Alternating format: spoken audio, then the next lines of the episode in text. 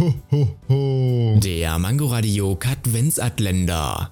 Jeder kennt den Zufallszahlengenerator von Google. Doch so zufällig ist er gar nicht. Denn Zufall im mathematischen Sinne können Computer gar nicht erzeugen. Meistens sind es Zahlenfolgen, die nach einem statistischen Wert keine Reihenfolge bilden. Eine andere Methode sind die Pseudo-Zufallszahlen. Bei der quadriert man eine beliebige Zahl. Das Ergebnis der Rechnung sollte dann eine 20-stellige Zahl sein.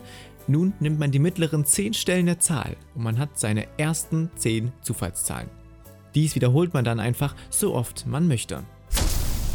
Ho, ho, ho. Der Mangoradio Katwensatländer. Täglich 8 Uhr, 13 Uhr und 18 Uhr am Abend auf Mangoradio in der Audiothek und überall, wo es Podcasts gibt.